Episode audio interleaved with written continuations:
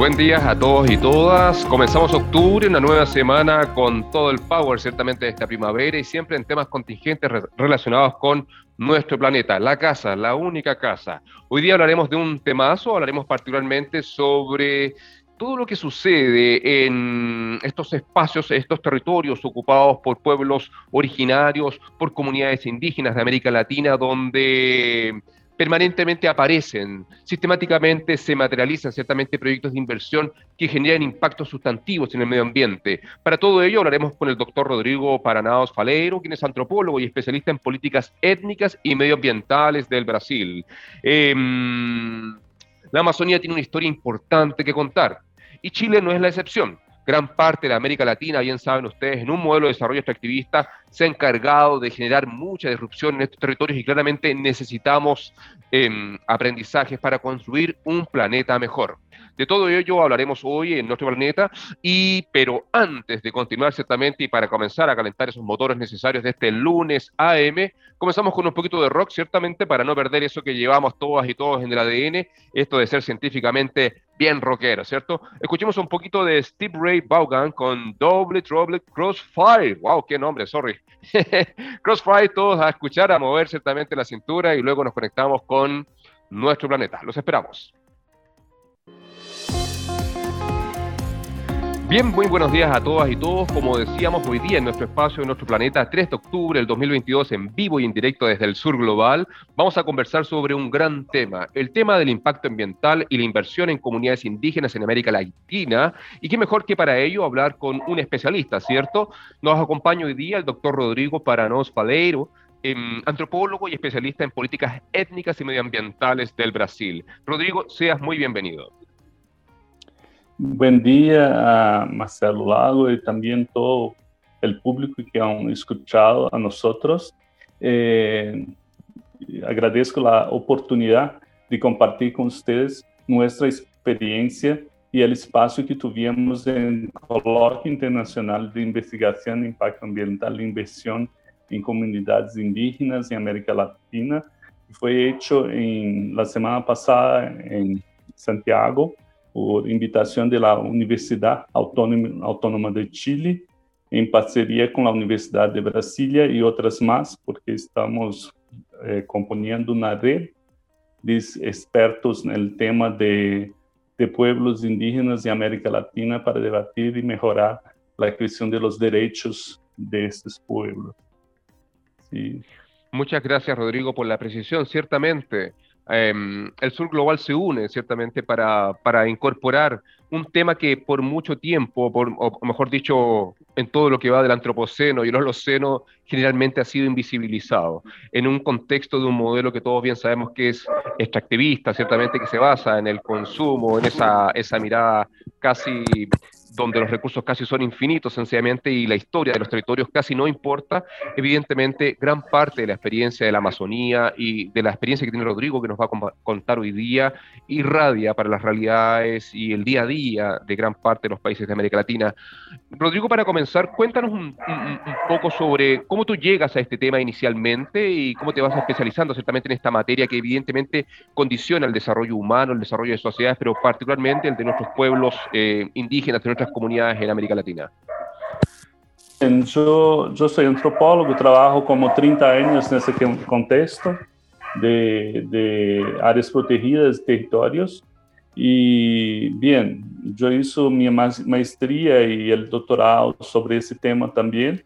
Y también tuve la oportunidad de en la, en la elaboración del proyecto HEF indígena hace como unos 15 anos, que legou a fortalecer a organização de los indígenas em nível regional e nacional, porque antes não tinham tão forte como vieram puderam alcançar depois do projeto.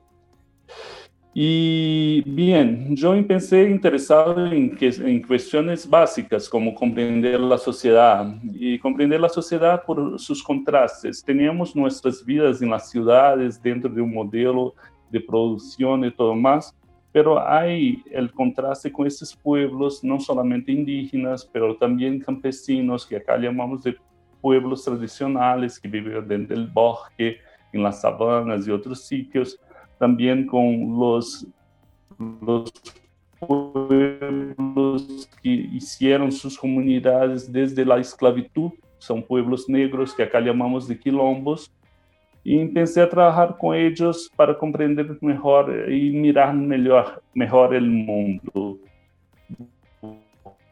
buscando soluciones para nós. Dediquei mais tempo em uma investigação em Roraima, Amazônia, eh, acerca de Venezuela, pueblo muy, muy realmente que hablaban portugués y la gran mayoría hablaba solamente capón, que es el dialecto de ellos, y tenía una comprensión del mundo muy bella. Ellos pensaban que el mundo se hace de espíritus y, y, y el pueblo eh, que está en la vida.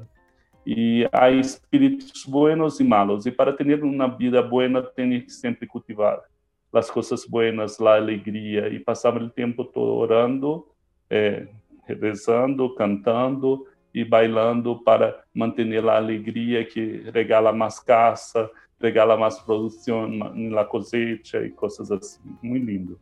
E isso me parece encantador para termos a possibilidade de cambiar nosso mundo tão material para um mundo mais mágico e mais espiritual. Muy claro, Rodrigo. Interesante y linda experiencia. Y cuéntanos, Rodrigo, una vez que tú profundizas en este tema, en los quilombos, en la realidad de las comunidades indígenas, particularmente de Brasil, comienza a aparecer em, esta especie de esta disrupción, esta intervención de sus territorios.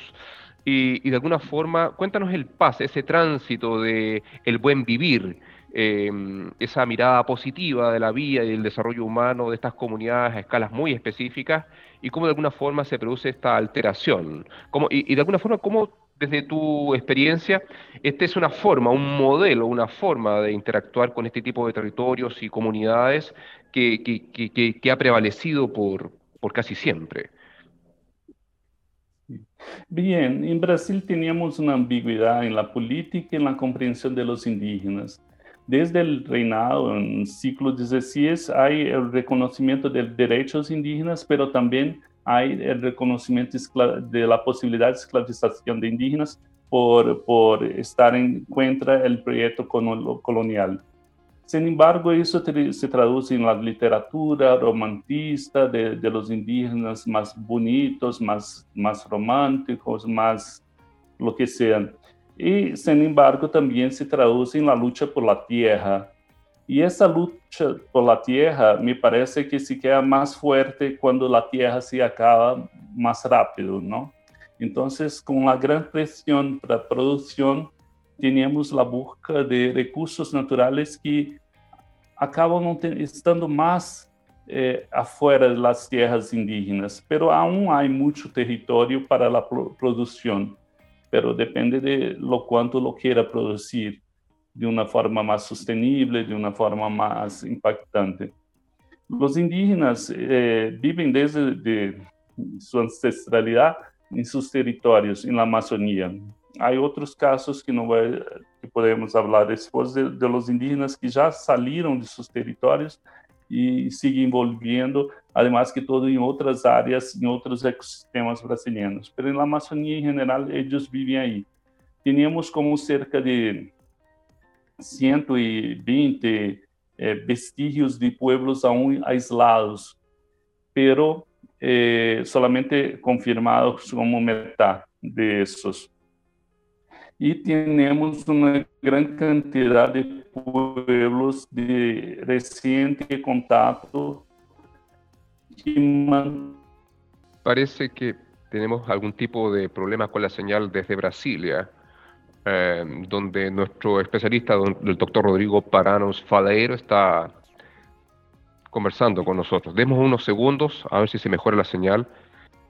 En su isolamiento Mientras Rodrigo se, mm, se conecta y, trata de hacer un esfuerzo para mejorar esa conexión, Les contamos que estamos hablando sobre el impacto ambiental e inversión en comunidades indígenas en América Latina a partir de un coloquio internacional organizado por la Universidad Autónoma de Chile, donde el doctor Paranaos fue el principal expositor. Él es antropólogo y especialista en políticas étnicas y medioambientales. Vamos a poner un tema, vamos a poner un tema, un poquito de rock, y mientras verificamos y precisamos esa señal. Em, escuchemos a continuación un poquito de Lenny Kravitz, ¿cierto? Eh, Can't Get You Off My Mind. Y luego continuamos con el doctor Rodrigo Paranos, em, donde les garantizamos que en unos segundos más tendremos muy buena señal. No se vayan. Ese era el grande de Lenny Kravitz, ¿cierto? Un afrodescendiente que evidentemente lo pasa muy bien en comparación de gran parte de nuestros em, compatriotas en, en la selva amazónica. Y de alguna forma de eso estábamos hablando cuando tuvimos un leve detallito de comunicación, pero ya tenemos aquí a Rodrigo Paranaos, nuestro doctor antropólogo y especialista en política étnica medioambiental. Retomemos, eh, Rodrigo, lo que nos contaba sobre em, el tema, ciertamente, del impacto sustantivo que genera un modelo de desarrollo basado en el consumo, basado en el extractivismo, donde el territorio eh, pasa a ser un, tema secundario en la cultura, pero particularmente en el respeto a los modos de vida de nuestras comunidades indígenas. Cuéntanos un poco de ese tránsito y esa valoración histórica que ha tenido em, el modelo, ciertamente, de avanzar sobre la Amazonía y, ese respeto necesario que deberían tener los pueblos originarios respecto al uso y qué hacer y cómo intervenir en esos territorios.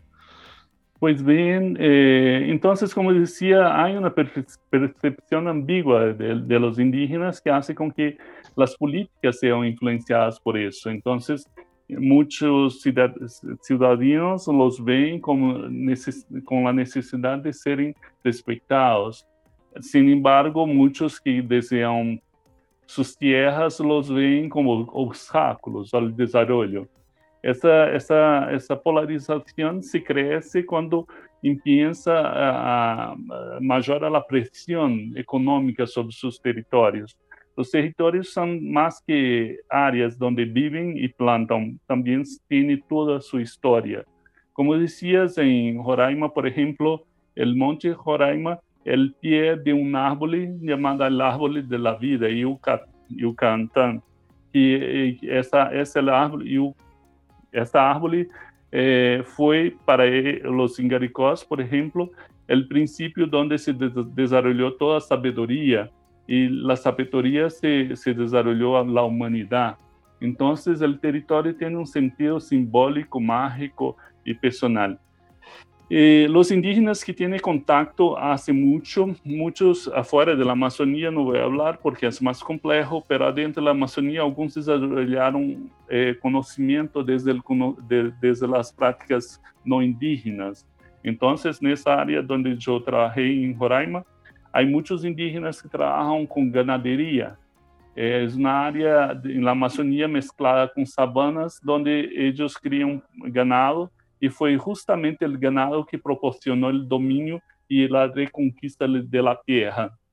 Sin embargo, grupos como en la calle del río Amazonas, en la cuenca del río Amazonas, eh, más cerca del Amazonas, es, eh, venden, por ejemplo, guaraná, castaña y otros frutos del bosque. Entonces, este, esta producción es predominante en la economía indígena, la producción adentro del bosque.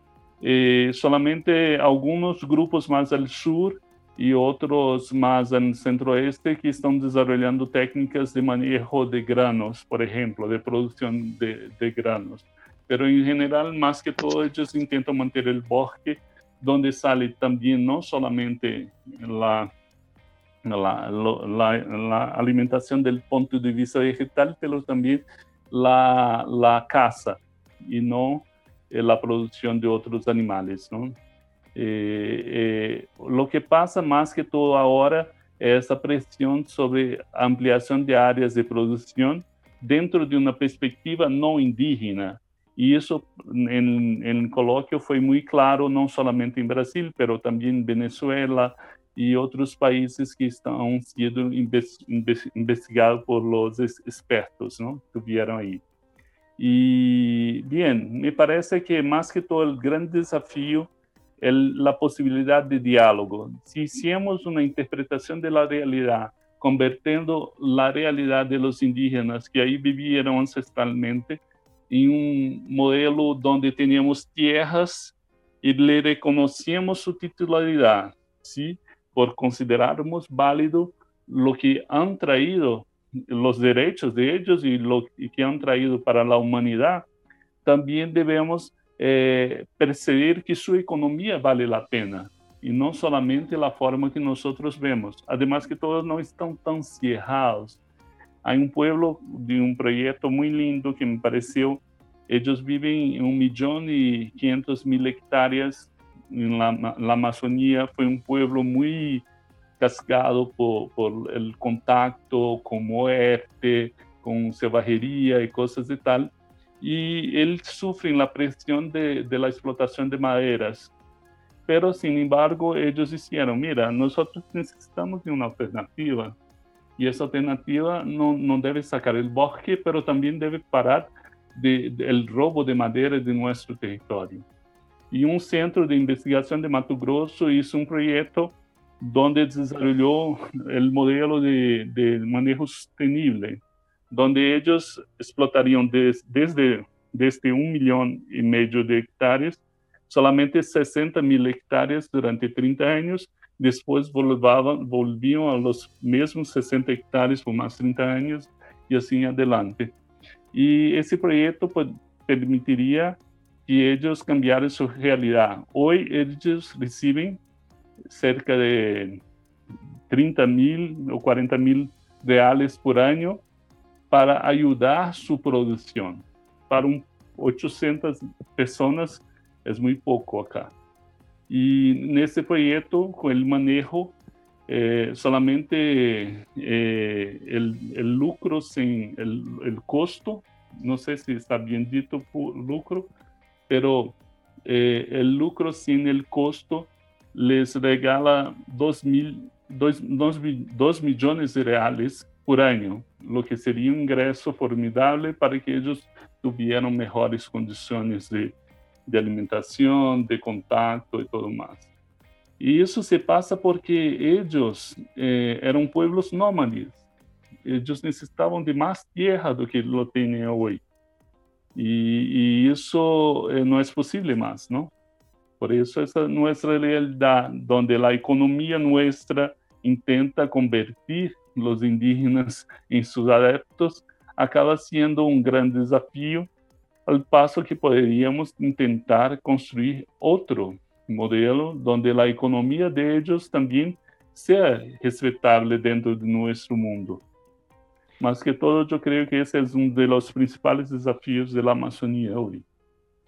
De acuerdo, claramente. La relación que ellos tienen con su entorno en un contexto sistémico, eh, lejos es un camino a, seguir en el mundo hoy día como lo tenemos enfermo, etcétera. Cuéntanos un poco, eh, Rodrigo, de, desde tu experiencia eh, y el camino recorrido por Brasil en estas materias, ¿cuánto, ¿cuánto crees tú que han avanzado y, cuál, y cuáles son los desafíos de futuro en un contexto donde donde no ha sido fácil, ciertamente, visibilizar la importancia del rol que cumplen eh, los pueblos indígenas en la Amazonía y las necesidades que ellos tienen, porque hubo momentos, recuerdo, de que se hicieron cosas interesantes en Brasil y también ha habido retrocesos. Eh, por mucho tiempo, en los últimos años, en los años recientes, ha hecho mucha noticia el tema de la deforestación, la quema abusiva de la, del bosque amazónico con todo lo que ella conlleva y evidentemente a veces a muchos, a muchas se les olvida que en estos bosques también, en estos territorios, habitan personas. Sí, sí, claro. Pues además que todos no son solamente indígenas. Yo estoy hablando de indígenas, pero hay los pueblos que fueron ahí vivir desde la época de la extracción del caucho, que aún se mantuvieron nesses bosques. Também há aqueles que vivem da pesca e outros e los quilombos, como já, já havia dito, não? E, solamente de indígenas estamos falando de um pueblo muito pequeno, cerca de metade, cerca de 890 mil indígenas em 2010, porque aún não tínhamos esse dado atualizado, porque el censo va a ser realizado ahora. Y ellos viven en cerca de, eh, cerca de 517 millones de mil de ellos viven en tierras indígenas. El territorio sigue siendo el principal eh, instrumento de su protección, donde pueden mantener su forma de vida y todo más. Pero desde el principio, el contacto de los pueblos indígenas con los, no indígenas causa un gran impacto desde el punto de vista de la salud, por, la cuestión de las enfermedades. Eh, se estima como 40% en primer contacto se mueren. Y eso es una gran desestructuración de una comunidad. Pero claro que eso pasó con muchas. Ahora solamente teníamos ese cuidado más que todo con los isolados. Y los isolados y los de reciente contacto simbolizan justamente el principio de la política indígena en Brasil donde las personas como verdaderos Indiana Jones van a busca de un contacto con la naturaleza más, más natural, más, para no decir primitiva, la más natural. Y eso hace con que ellos sean eh, cada vez más eh, impactados eh, con, con, con, con, la llegada de los blancos y, y se quedan más aislados. Outros não, outros buscaram esse contato e hicieron com que houvesse uma mudança muito forte em suas culturas. Nesse intervalo entre dois extremos, tínhamos a grande maioria das terras indígenas. Essas terras indígenas, elas se envolveram, elas hoje têm como 300 etnias, mais de quase o mesmo número de línguas, e estão como havia dito, se organizando para falar por eles, pois esse é um tema recente. Hasta eh, 20, 20 e poucos anos, sempre havia a igreja, o Estado falando por eles, e as ONGs, e eles estão tentando cada vez mais ser dueños de sua voz. Isso é muito importante de ser dito. A parte disso, eh, la la, la, protección de sus territorios han la Constitución 2080, de 1988 que aquellos territorios que fueron, que son habitados por ellos, sean de ellos. Entonces, hasta mismo los, hasta mismo los títulos, títulos de propiedad son cancelados, son anulados para que ellos tengan su territorio. Pero estos que ya viven ahí, ¿sí? E já outros, eh, eh, outros mecanismos de desenvolvimento han desenvolvido a partir del protagonismo de los próprios indígenas e sua representação. E hoje em dia, eh, eu vejo que um dos problemas é uma política muito agressiva a parte de alguns sectores, sim? E eu digo sectores com muitos cuidados, porque há agro, há produtores agrícolas e pecuaristas que estão eh, sensíveis à questão indígena e apoiam, mas há aqueles que não apoiam. Então, não estamos falando de um universo eh, de um pensamento solo, mas de vários pensamentos. E, e, e isso, essa pressão faz cambios na legislação e oferece um perigo real para eles, porque se vos sacas del, territorio la posibilidad de que ellos tengan su gobernanza sobre el territorio, se queda más difícil para que ellos hagan eh, eh, el cambio necesario eh, en diálogo con, sus, con su realidad para, para fortalecer delante del, del, del resto del, de Brasil. Aparte disso, la, los antropólogos tienen, y los indigenistas también tiene trabajado mucho con los indígenas, pero, eh, por ejemplo, hace como unos 10 años, eh, esos grupos contrarios a la política indígena hicieron una investigación en el Congreso Nacional llamada eh, CPI, que, que intentó eh, punir, punir los antropólogos que habían hecho sus trabajos a respecto de los derechos indígenas. Sin embargo, no fue una, una buena investigación, entonces no resultó necesariamente en, desdobramientos eh, concretos, pero es un desgaste porque uno empieza a responder judicialmente por una cuestión que estaba haciendo por, por la creencia de que está haciendo el mejor para, para los indígenas, ¿no? Y no necesariamente por, por una mala voluntad o una intención de, de, de nada así. Entonces, ¿es desafiador? Es, pero no hay que desistir, hay que luchar, ¿no? Y luchar por un, Brasil mejor significa un Brasil para todos, incluidos los indígenas y su modo de vida. ¿sí? Eh, Muy claro, Rodrigo. Y, y, aprovechando tu experiencia en estos temas, cuéntanos cuáles son los principales impactos ambientales que produce eh, la intervención, la inversión en los territorios de las comunidades indígenas eh, ¿Y cuáles son? Porque ya mencionaste de que las principales actividades productivas que intervienen en estos territorios son la pecuaria, eh, imagino que se vincula también con el tema de la deforestación, yo no sé si la minería, ¿nos puedes precisar cuáles son las principales actividades económicas o inversiones, entre comillas, que buscan eh, intervenir en estos territorios y cuáles son los principales impactos ambientales que ustedes ya conocen ya, ya han detectado? Entonces, Marcelo, eh, yo, yo te cuento que teníamos un sonido de hundo, perdón, pero te cuento que eh, desde 88 hubo una protección muy grande para esos territorios, desde el punto legal, ¿sí? Entonces, minería, solamente las minerías ilegales tienen estado presentes a partir de 88. Estamos hablando del territorio Yanomami, Yanomami que está cerca de Venezuela y tiene una cantidad enorme de, de garimpos. Hay también en eh, el territorio Munduruku la presencia de otros garimperos.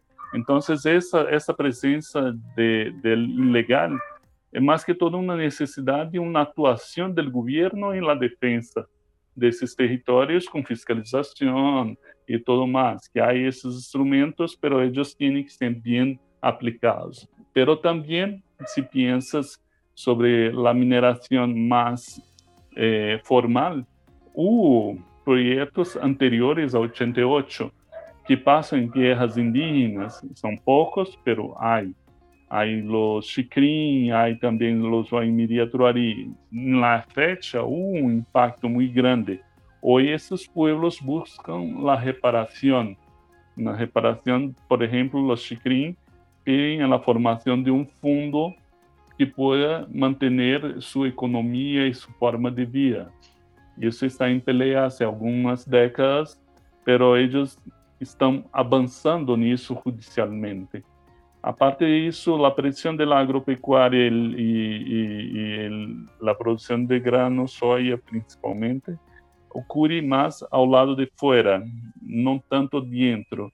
Solamente umas duas terras indígenas em la Amazônia estão abertas a isso, e mais que todo em sul do Brasil, que tem outros biomas que que são mais são, os indígenas estão mais abertos à produção de soja. Eh, outro outro tema, a deflorestação. Sim, há uma pressão muito grande sobre os bosques. Nesse sentido, quanto mais os indígenas estão fortalecidos, melhor. Eh, tenemos casos, por ejemplo, de los, de los cayapós que ellos mismos hacen la seguridad de su tierra, los chavantes también. Estos indígenas, ellos tienen una, una, un estilo un poco más bravo, bravo, ¿está cierto? Sí, y, sí, sí, más agresivo. Y, más agresivo y por eso pocos son aquellos que se aventuran a entrar ahí. Pero necesita de la intervención del Estado para hacer una buena fiscalización outros grupos não têm a mesma perspectiva de uma reação tão agressiva e aí se quedam um pouco mais tímidos e um pouco mais eh, eh, influenciados por la pressão externa. Então, vários casos de distintas formas, mas sempre a regra é o Estado tem que estar presente. Eh, em nossos países onde han passado a responsabilidade do Estado para a iniciativa privada, isso se torna muito triste para a realidade dos indígenas que não podem ter o apoio, já que na iniciativa privada não há esse tipo de ação, pelo menos aqui em Brasil. E Y creo que, que hay también un caso muy triste de, que pasó hace poco con la muerte de Bruno y Dom en, en la re, región donde hay más aislados, pueblos aislados del mundo, que el Valle del Javari, en la Amazonía, que são grupos que, que são pressionados por, la busca del pescado, el tráfico de drogas, de armas, e, e estes índios têm seu próprio programa de fiscalização que tenta manter o vale eh, de uma forma mais segura para os indígenas, además que todos são os aislados, não? Pero simplesmente perdemos duas pessoas muy engajadas nesse proyecto por, por una cuestión de, de falta de, de actuación. ¿no? En ese contexto, Rodrigo, claramente esto no es cosa de los últimos años, este es un proceso y, que bien revela que desde 1988 se rayó una cancha, pero, pero evidentemente hoy día, cuéntanos la, fotografía del hoy del Brasil. En estas materias, eh, ¿está consciente de, de, toda la problemática que has puesto sobre la mesa? ¿Han avanzado los últimos años? ¿Han retrocedido? ¿Cómo se ve el futuro de las comunidades indígenas en estas materias? Hasta eh, el final